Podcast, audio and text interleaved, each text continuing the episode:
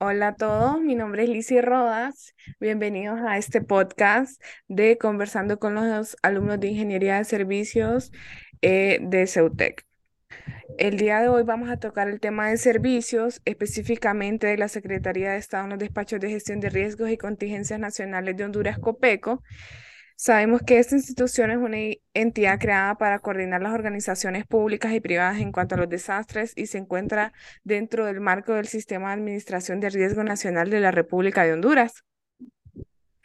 Eh, uno de los objetivos de COPECO y el más fundamental es la adopción de políticas y medidas orientadas a atender la población, la rehabilitación y reconstrucción de las áreas dañadas por la incidencia de fenómenos naturales que afecten la actividad económica y el bienestar de la población, así como programar y desarrollar diferentes actividades a fin de prevenir consecuencias negativas en las zonas de más incidencias de tales fenómenos. Eh, tenemos el día de hoy como invitado al licenciado Giovanni Molina, él es oficial de manejo de información del Departamento de Operaciones, que nos estará brindando eh, la información necesaria para poder eh, tener pues eh, hablar un poco en este podcast. Así que, por favor, ingeniero Giovanni, preséntese. Hola, buenas noches. Mucho gusto. Giovanni Molina. Trabajo en Copeco en el centro de operaciones en el área de información a nivel nacional. Para mí es un gusto estar este, esta noche con ustedes y espero poder responder eh, sus preguntas. Gracias. Gracias, mi estimado, por atender la invitación para los alumnos de CEUTEC. Entonces, para empezar, queremos saber cuáles son los servicios y atenciones que ustedes como institución brindan al pueblo hondureño. Ok, tenemos varios servicios.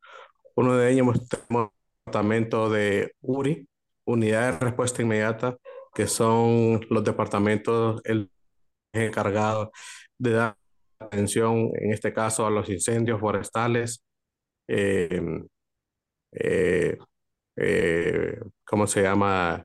Desastres naturales, por ejemplo, inundaciones, cualquier tipo de desastre que, que intervenga salvaguardar la vida de un ciudadano, pues el departamento de URI es el, es el área donde está especializado en cuanto a rescate urbano, rescate, eh, salvamento acuático, agroforestal, incendios, etc. Tenemos también lo que es la UME, que es la unidad de emergencia, es la área encargada, pues, que da servicio de atención prehospitalaria a través de las ambulancias. Tratamos de dar respuesta a todo lo que es el, eh, la atención a la ciudadanía en cuanto a la emergencia y traslado de pacientes de, un, de una colonia o de una aldea o de un caserío o, de un barrio hacia, la, hacia el hospital, ¿verdad? Cabe recalcar que, que la unidad UMES, la servicios a nivel nacional en cuanto al traslado de, de traslado prehospitalario hacia eh, los hospitales. Tenemos también lo que es CENAUS, que es la área donde pues, se hacen los pronósticos del, del ambiente, de, eh, cómo va a estar el clima, son los que dan las perspectivas climáticas, por dar ejemplo, o por nombrar un, algo, eh, tenemos este año posiblemente la estadía del, del, del niño que es el que nos provoca lo que es sequía, ¿verdad? Entonces, el NAUS nos da un parámetro de cómo viene la perspectiva climática, de los próximos tres meses y así sucesivamente, diariamente, lo que es el departamento, la dirección de pues nos mantiene informados en cuanto a cómo va a estar el clima al día siguiente o en el mismo día. Tenemos eh, al grupo USAR, ¿verdad? Que es el encargado Em, todavía no está certificado, eh, nos hace falta un par de, de meses, pero creemos que, que unos seis meses está, eh, va a estar certificado.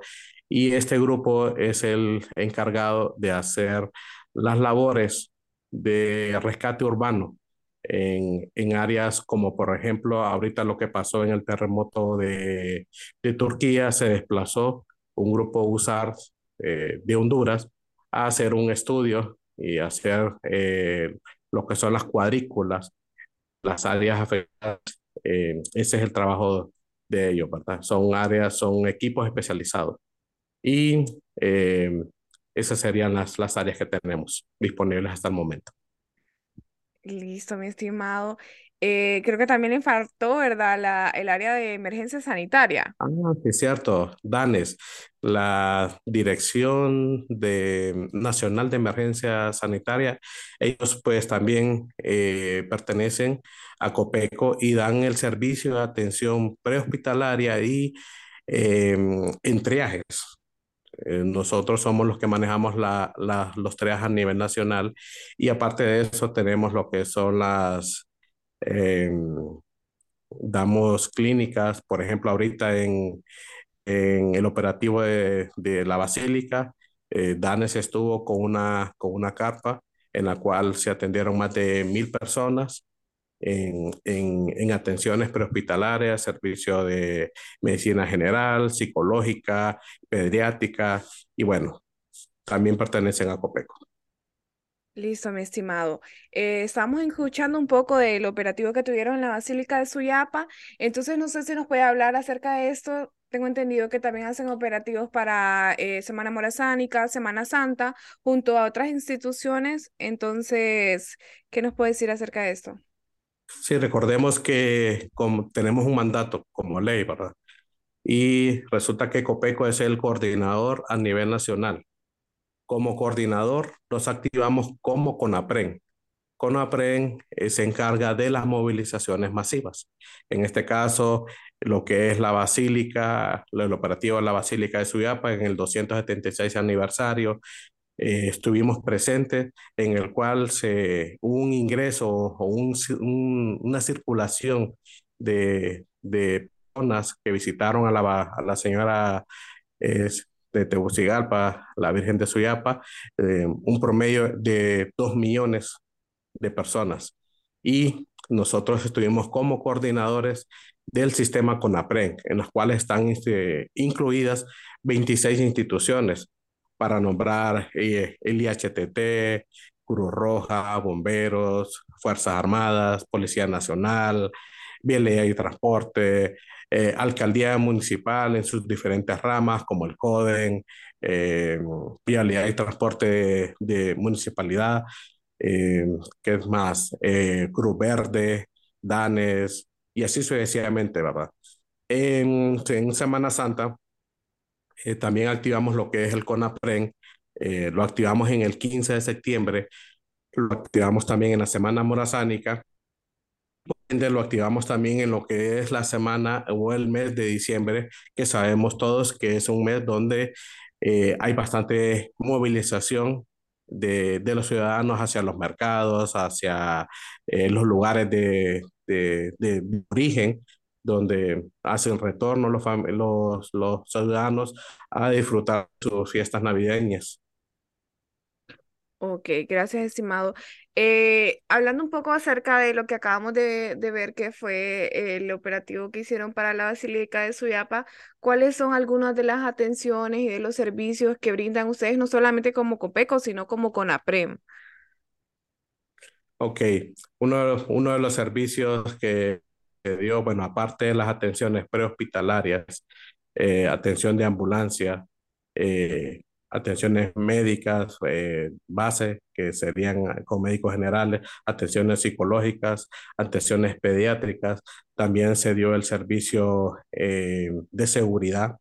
Por ejemplo, hubo patrullajes constantes de la parte de Policía Nacional en conjunto con las fuerza, fuerzas con eh, la Policía Militar.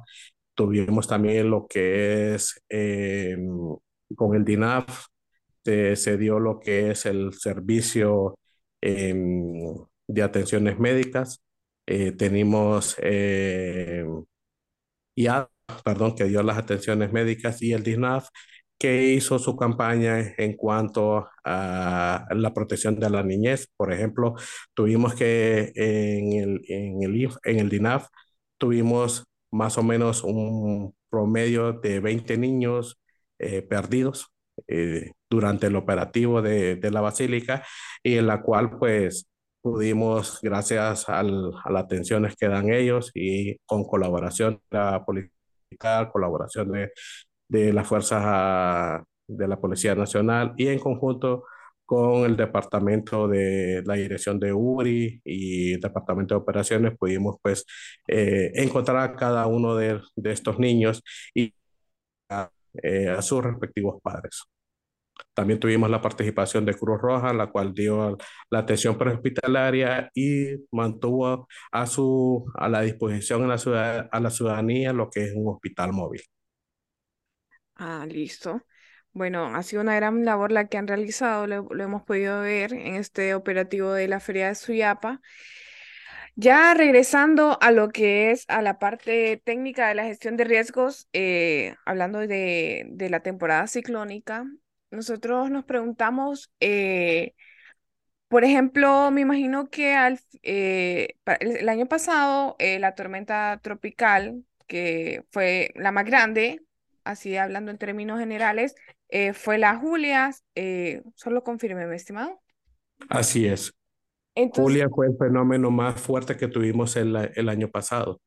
Y solo para recalcar en la pregunta anterior, eh, se me había olvidado la parte de campamento.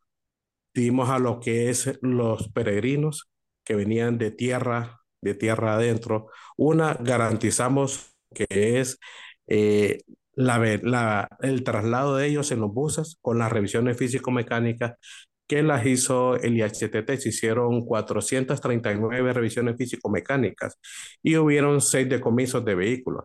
Aparte de esto, tuvimos un campamento de, eh, en el cual pernotaban 1.489 personas diarias y el operativo eh, comenzó del primero de, de febrero el campamento se habilitó el primero de febrero y se dejó, se dejó de desinstalar el 5 de, de febrero. Tuvimos una afluencia de más de 5 mil personas, a las cuales se les dio desayuno, almuerzo y cena.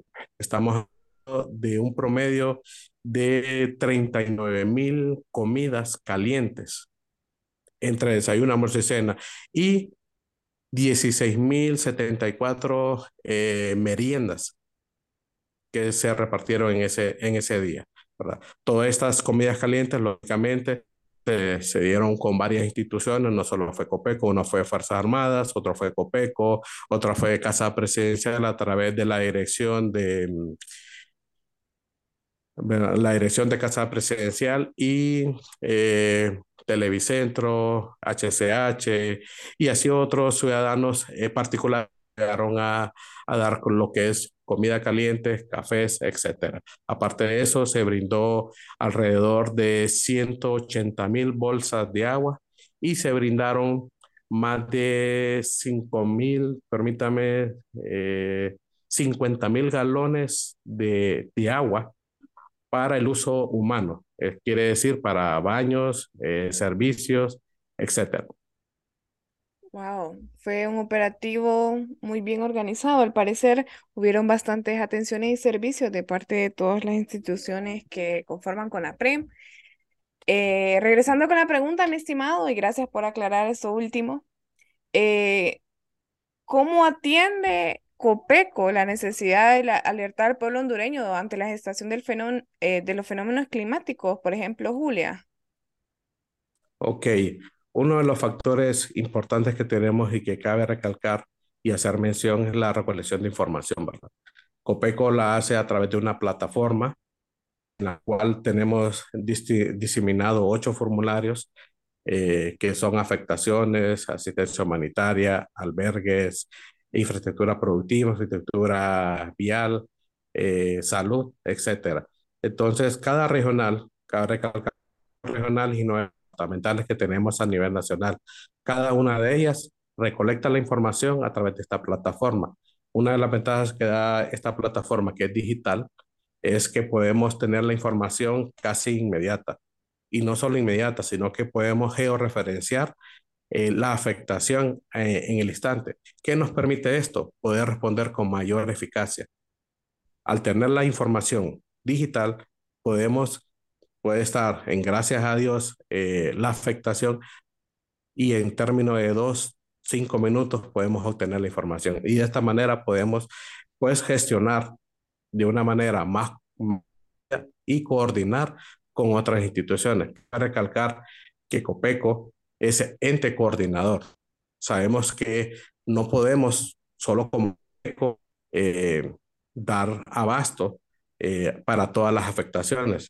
Entonces la ley nos faculta a nosotros para coordinar. ¿Con quiénes coordinamos? Coordinamos con Fuerzas Armadas, coordinamos con policía, coordinamos con la red humanitaria. La red humanitaria, para que tengan una idea, es, la componen más de 50 ONGs, tanto nacionales como internacionales, y a través de ellos podemos gestionar ayuda humanitaria hacia el ciudadano común y corriente que tenga tipo de afectación. Wow. Eh, estamos escuchando en el que en los formularios también tienen esta entrega de, de ayuda humanitaria que me imagino que que al final es uno de los servicios eh, que ustedes tienen que es el que más em, pues ayuda a la población en, tiempos, por ejemplo, de, de, estas tormentas tropicales que azotan el país. Sí, claro. Cabe recalcar también que tenemos dos tipos de artículos. tenemos la asistencia humanitaria se divide y se compone por dos tipos de artículos. Uno que es el artículo no alimentario y tenemos el artículo alimentario. El artículo eh, no alimentario comúnmente se conoce en sus siglas NFI. ¿Y eh, cuáles son estos? El artículo alimentario son las raciones. ¿Cuáles son los artículos no alimentarios? La colchoneta, la frazada, las láminas, el kit de higiene, em, el kit de cocina, eh, ¿qué más? El kit de bebé, el kit de bioseguridad, etcétera. Excelente. Llevan ustedes, me imagino, el control de, de este servicio que brindan a la población, de esta entrega de humanitaria. Claro, la herramienta, eh, como les decía, nos sirve no solo para captar la afectación, que nos sirve también al mismo tiempo está la parte de asistencia humanitaria, donde podemos llevar el conteo de a quién le entregamos la ayuda humanitaria y qué tipo de ayuda humanitaria le entregamos. Esto nos permite saber a dónde está ubicada para comenzar, qué, departamento, qué municipio, qué aldea, qué barrio, qué colonia, qué, qué caserío eh, se encuentra la afectación y de esta manera poder entregar la, la asistencia humanitaria con una, con una prontitud y poderle responder al, al ciudadano con una mayor rapidez y saber también, porque la parte contable también es importante para Copeco, es dar cuentas, como a través del EDAN. Es excelente. Eh, respecto acerca de las estrategias que tienen en este año para la reducción o la mitigación de riesgo que, que, pues, que generan estos, esta temporada ciclónica que, que sabemos que es si no me equivoco, de septiembre a noviembre, ¿cierto, estimado? Así es. Eh, Así es. Recordemos que este año, recordemos que este año va a ser niño, temporada de lluvia va a ser más corta. ¿Qué es lo que pasa? Al ser más corta, tenemos, es más peligroso porque la lluvia va a caer con más, en menos, con más fuerza, en, más, en mayor cantidad de agua. Eso nos va a provocar inundaciones, crecidas de los ríos, crecidas de las quebradas. ¿Cuáles son las estrategias estimadas a seguir para este tipo de, de fenómeno? Bueno, a través de la Dirección de Preparación y Respuesta, eh, este año, eh, en noviembre del año pasado, se recibieron 12 retroexcavadoras de parte del gobierno de Japón y se han repartido eh, en las regionales. ¿Qué es lo que se está haciendo? Se está comenzando a hacer el dragado y limpieza de lo que son las quebradas y ríos de cada una de las áreas de los departamentos de, de Honduras. Excelente. Bueno, eh, conocimos un poco más de lo que la labor de nuestro compañero Giovanni Molina dentro del Departamento de, de Operaciones de la Secretaría de Gestión, eh, de Secretaría de los Despachos de Gestión de Riesgo y Contingencias Nacionales, COPECO, Solamente, estimado, gracias eh, por aceptar la invitación a este podcast. Y pues nada, solamente felicitarles por su gran labor eh, al servicio de, del pueblo hondureño y pues esperamos estar en contacto nuevamente. Muchas gracias por la oportunidad de poder, pues, pasar un poco del conocimiento adquirido y, y poder transmitir eh, un poquito de lo que hace Copeco, y no solo Copeco, sino que eh, somos una red, un sistema que se llama Sinajer y todas las 26 instituciones las comprendemos y trabajamos para trabajamos como servidores públicos, como la palabra lo dice, estamos para servir. Bueno, nos vemos a todos.